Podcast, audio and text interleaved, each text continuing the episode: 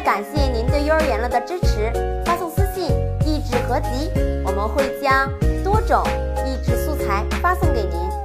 大家好，欢迎收看幼儿园了。最近很多家长跟我抱怨说，孩子一点儿不喜欢阅读，一拿起书就没兴趣，就吵着要看电视、玩手机。这个问题呀，可能是很多家庭的共性。为人父母，阅读的重要性，大家其实都知道。但是呢，怎样培养孩子阅读的兴趣，却难坏了很多家长。其实啊，家长们只要遵循这几个方法，规避引导孩子的误区，很快就会让孩子爱上读书。首先呢，最重要的一点是，家长首先要扔下手机，养成读书的习惯。很多家长自己不爱看书，却逼着孩子阅读。孩子怎么会接受呢？其次，家长要多跟孩子说说读书的好处，不仅能够学习知识，还能认识世界，甚至未来可以改造世界。多给他讲讲名人爱读书的故事。家长要注意，不要用功利的角度去给孩子宣讲什么多读书，将来考一百分，考重点大学。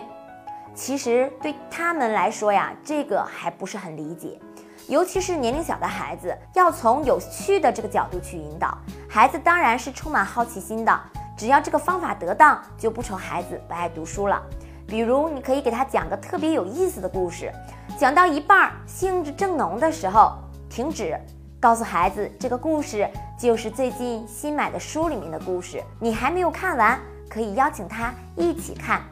在买书这个问题上，好多人的意识啊还没有完全提高上来。读书其实是世界上最划算的一件事儿了，花一点钱，一点点时间，就能把作者最宝贵的思想、创作、学识和经验学到手里。